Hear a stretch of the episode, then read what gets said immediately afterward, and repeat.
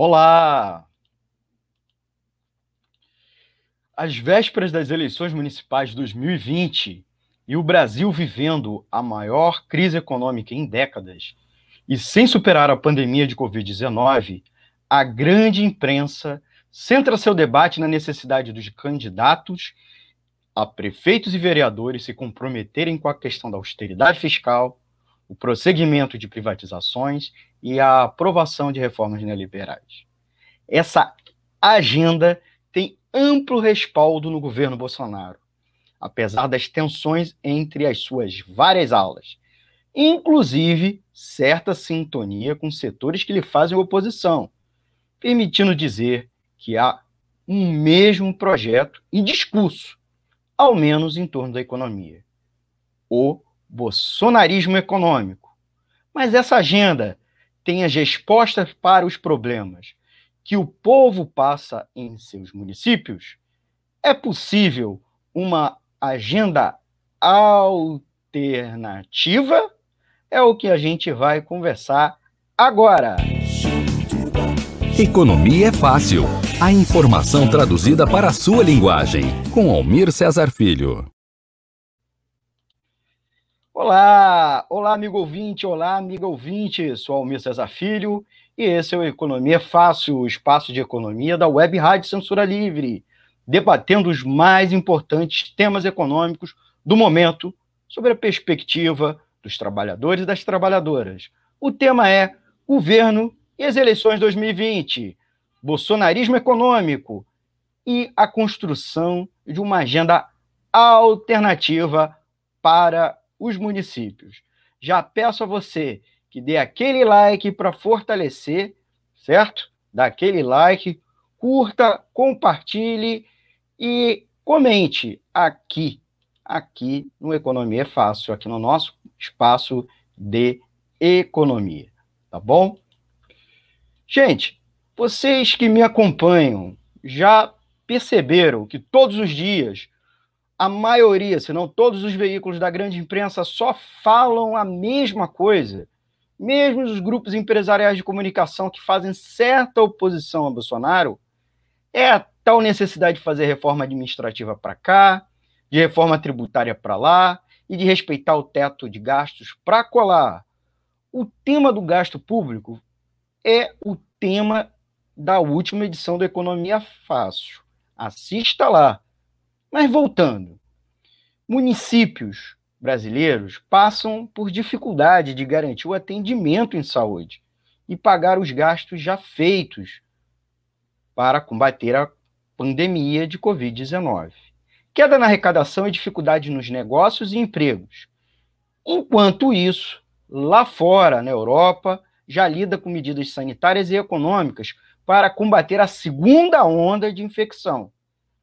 Porém, aqui no Brasil, não se consegue passar do tal platô da primeira onda e se reabre todas as atividades econômicas sem discutir os preparativos para uma possível vacinação em massa a partir do ano que vem.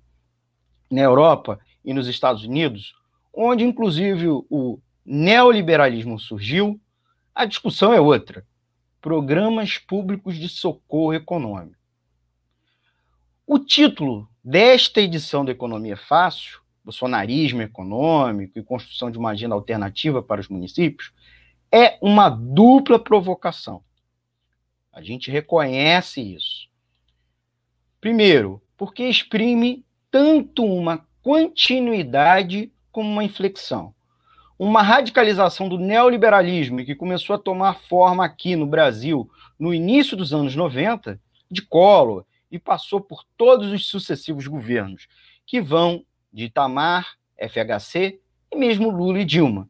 E ganhou novo fôlego com a crise política pré-impeachment e a chegada de Temer. E ainda mais vigor com a vitória de Bolsonaro, cuja campanha prometia ainda mais medidas neoliberais, ao ponto que anunciava que os governos anteriores seriam socialistas. Também o título bolsonarismo econômico remete a uma segunda provocação. Além da evidente radicalização ou versão de neoliberalismo, produto de uma combinação com o amplo conservadorismo que existe no interior do bolsonarismo, tanto praticado pelas viúvas da ditadura e os olavistas, como também pelo fundamentalismo cristão, especialmente evangélico e neopentecostal. Por isso digo, bolsonarismos, inclusive e especialmente econômico.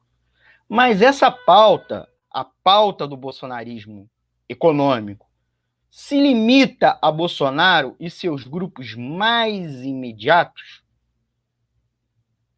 O, o neoliberalismo, ainda mais re reavivado, não está disseminado entre todos, ou pelo menos na maioria dos políticos brasileiros, e mesmo na grande mídia?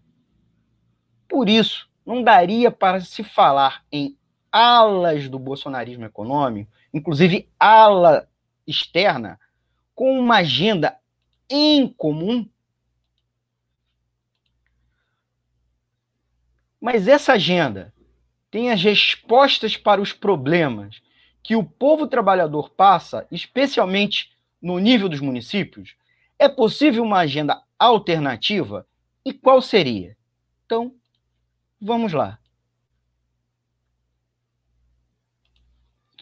Vamos começar, gente, por uma questão central: a pandemia. Diante da pandemia do novo coronavírus, o governo priorizou a pauta econômica, deixando a população à mercê das políticas assistencialistas, que ele mesmo era contra e resistiu até onde pôde. Para piorar, Bolsonaro diminuiu, minimizou o perigo do vírus, prometeu uma falsa cura e ainda atacou as medidas de quarentena. Por outro lado, a política covarde de Paulo Guedes impediu o Estado de fazer medidas de proteção econômica às, às empresas, especialmente às micro e pequenas empresas, e aos trabalhadores.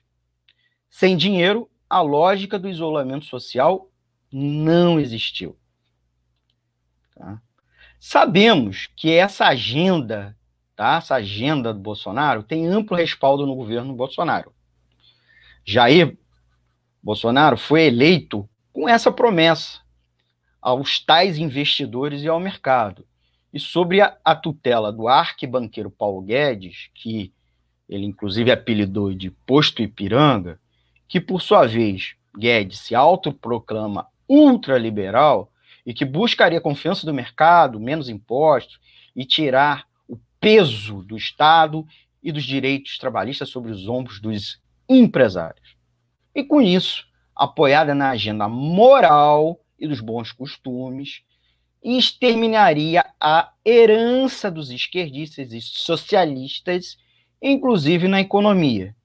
Ambos assegurariam diminuir a corrupção e a buscar né, a retomada do crescimento econômico, inclusive por meio da confiança dos investidores privados. Apesar das tensões entre as várias alas bolsonaristas, tá? Essa agenda, como eu já disse, tem total respaldo dentro do governo e na sua base de sustentação, seja na classe política, especialmente com os parlamentares no Congresso Nacional que lhe apoiam, inclusive no tal Centrão, que veio reforçar sua base parlamentar mais recentemente, seja junto aos setores sociais que já lhe apoiavam, como o olavismo, e aí o olavismo é do astrólogo e pseudo-filósofo de extrema-direita Olavo de Carvalho, mas também na direita evangélica e nos militares.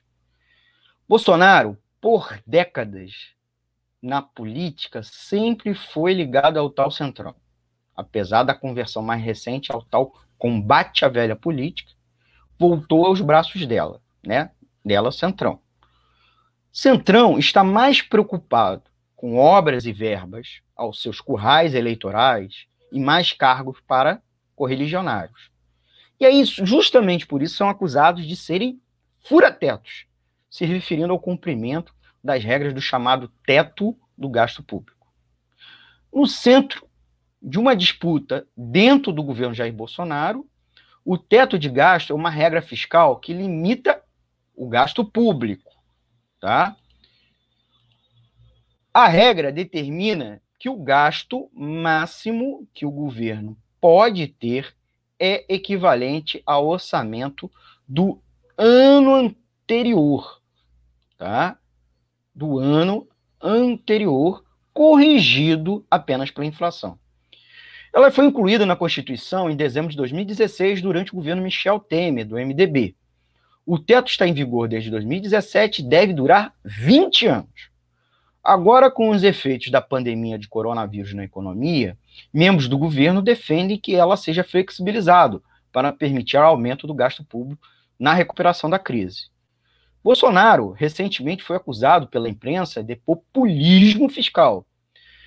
Supostamente, a mídia estaria preocupado com, é, com o fato que o presidente está buscando, né, e muito preocupado com sua popularidade, procurando turbiná-la, às vésperas das eleições municipais, que agora, agora em novembro, e também se preparando para 2022, buscando tornar perene o auxílio emergencial e ainda criar brechas para ampliar a destinação de recursos para obras públicas e emendas parlamentares. O ministro da Economia, Paulo Guedes, participa de uma queda de braço dentro do governo. De um lado, Guedes quer manter o teto de toda forma.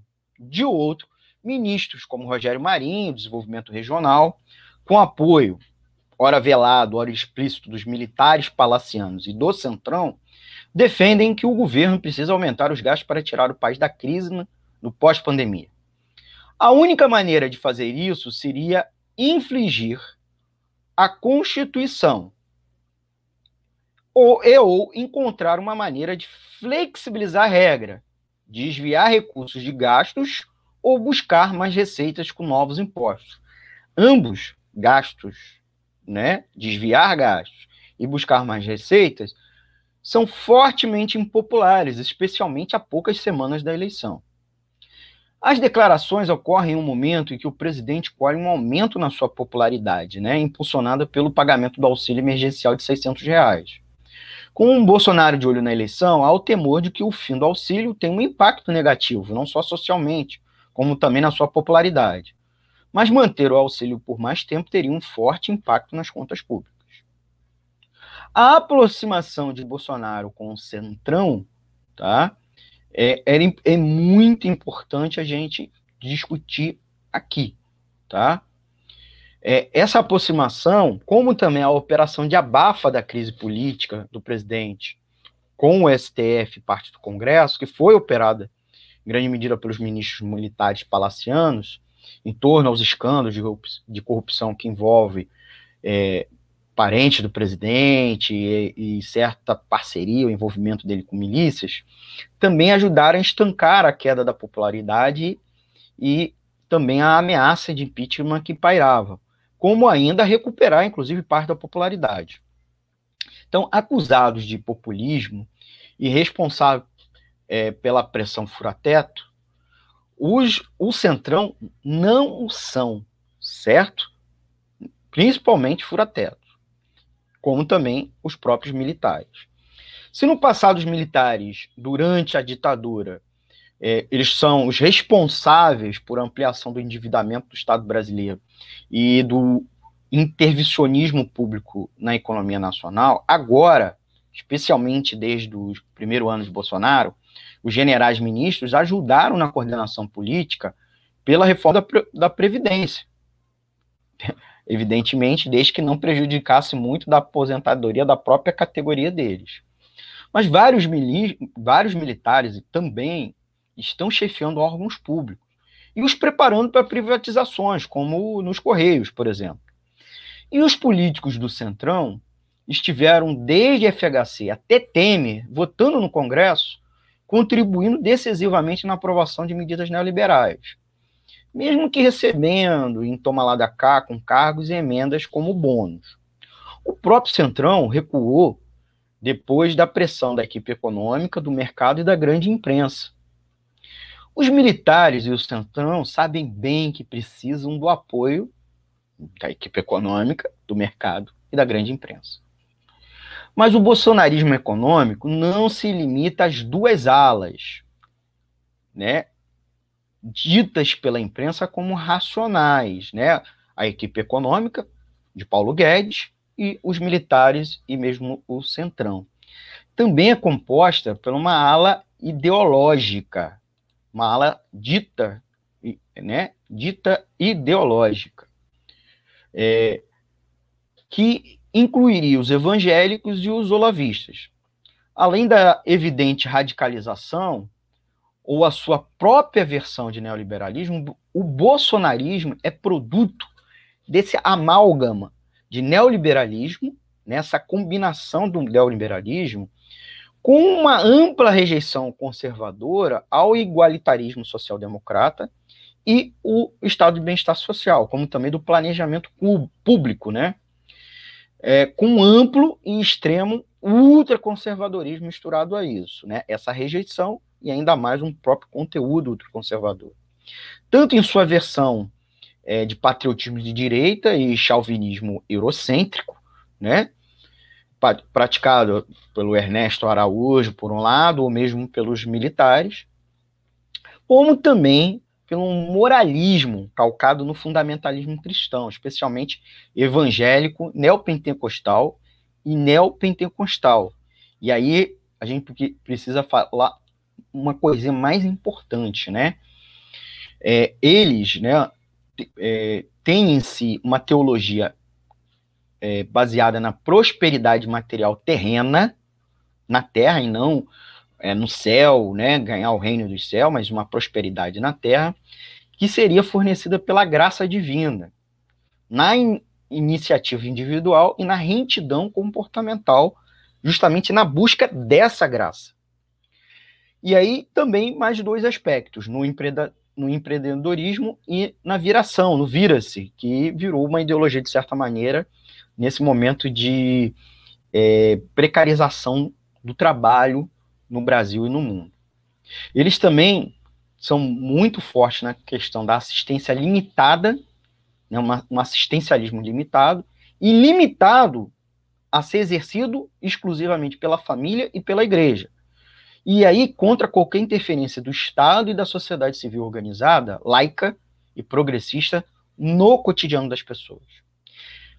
Precisamos incluir outra questão. A própria bancada da Bíblia, em muito, compõe o central, tal como gente da bancada é, da bala e do boi, tá? Estão no central.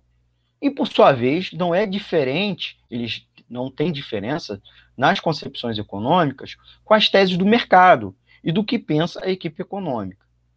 Mas aí, gente, mas aí, quando a gente fala é, em bolsonarismo econômico, é inclusive porque há um for, uma forte sintonia desse discurso, tá?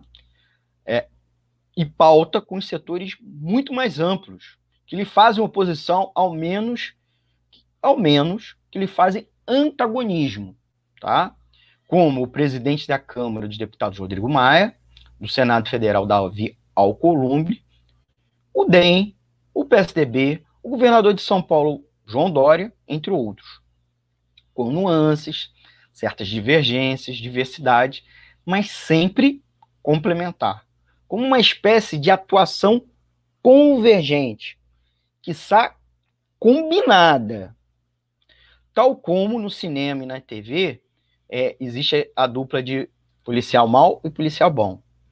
E no momento de fragilidade do governo, apesar da esperança da centro-esquerda de comprar uma frente ampla democrática, ao final eles compuseram uma tramóia, um pacto nacional, um abafa, né, com Bolsonaro, desde que ele se comedisse em declarações golpistas e antidemocráticas burguesa e voltasse a se centrar nas medidas econômicas pró-mercado.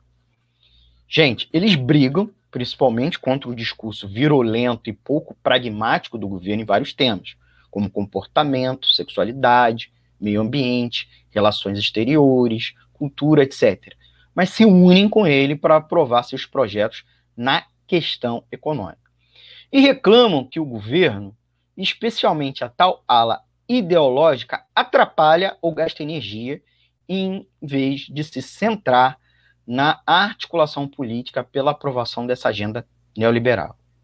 E mais, e mais, infelizmente, em algum sentido, até o PT, PSDB e PDT, que lhe fazem oposição aberta no Congresso Nacional, na prática, quando estão à frente de governos estaduais e prefeituras, aplicam um projeto similar do Bolsonaro. Seria o que podemos chamar de ala externa do bolsonarismo econômico. Outra ala externa do bolsonarismo econômico é a grande mídia. Inclusive, talvez principalmente aqueles conglomerados que mais fazem antagonismo ao governo, inclusive por querer impor a pauta, a agenda econômica, seja a Globo, Estadão, a Folha, etc. Quando Bolsonaro e seu governo, os setores que competem com Paulo Guedes planejam recuar de algum projeto econômico de matiz neoliberal e pró-mercado, mesmo por puro pragmatismo ou inviabilidade imediata, começa uma cantilena e uma operação de salvação a Guedes e sua equipe pela mídia. Mesmo quando os especialistas e a Europa seguem outros caminhos, os analistas e entrevistados, muito bem selecionados na grande mídia, recomendam as medidas neoliberais mais radicais, mesmo que as combinamos com alguma mediação. E por que a imprensa age assim? Sabemos que ela compartilha interesses com o mercado, principalmente com o mercado financeiro. São grandes empresas, portanto, os patrões compõem, os patrões da mídia compõem o empresariado nacional. Por sua vez, os bancos e as instituições financeiras os, os controlam, em alguma medida ou em todo. Lhes são credores, ou são seus maiores anunciantes, ou pior, são seus donos. Mas essa agenda, mas essa agenda, gente, tá? É, tem as respostas para os problemas que o povo trabalhador, seja eles os assalariados, os empreendedores sociais, os microempresários e os agricultores familiares, passam em seus municípios? Acho que não. O crescimento que a gente vê é sempre muito pífio. Vamos começar com o centro da polêmica das últimas semanas, o teto, que foi alvo, inclusive, de uma edição aqui do Economia é Fácil. O teto é criticado por defensores de mais investimento público para recuperar a economia brasileira e garantir serviços essenciais. Essas pessoas defendem que a regra impedirá investimentos públicos, agravará a recessão e prejudicará principalmente os mais pobres, ao reduzir recursos em áreas como educação e saúde. Como o bolo do orçamento tem o mesmo tamanho sempre e sempre, e algumas fatias necessariamente crescem todo ano, os produtos dos gastos com a Previdência, sobra um pedaço cada vez menor para os demais gastos, incluindo saúde e educação. No contexto da pandemia, em que o desemprego disparou e houve uma quebradeira de é, de empresas, os críticos apontam esse fato e pedem, inclusive, é, planos de gastos públicos calcados na geração de empregos. Por sua vez, gente, passado quatro anos de queda de Dilma, a economia segue patinando, né? E é, a pandemia não estancou a, a tal recuperação econômica, muito pelo contrário, mascarou um crescimento pífio ou uma crise que viria agora em 2021, 20, é, com os indicadores, né, todos apontavam em janeiro e fevereiro. É, Lula e Dilma nunca se negaram a implementar as políticas neoliberais, apenas a embrulhavam com algumas concessões, especialmente política de geração de empregos e salários e assistência aos mais pobres mesmo que para isso tivesse que se misturar com a tal velha política.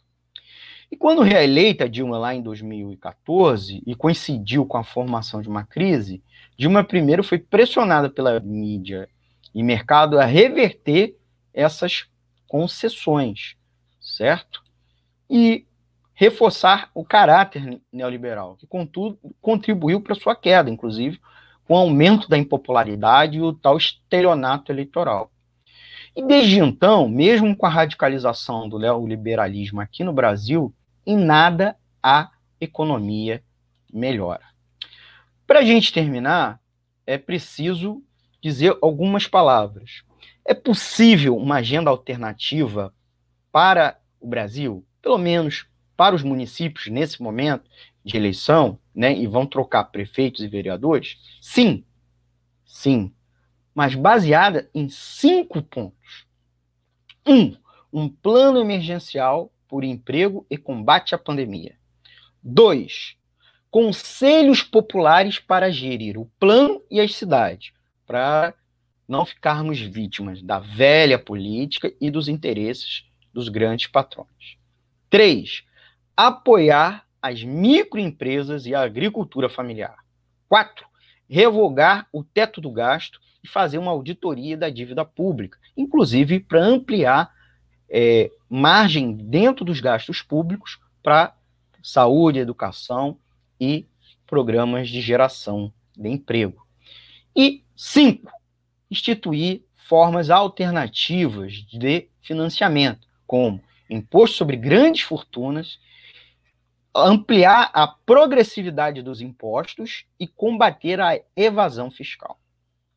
Gente, terminamos aqui, chegamos ao final. Muito obrigado por nos assistir até aqui.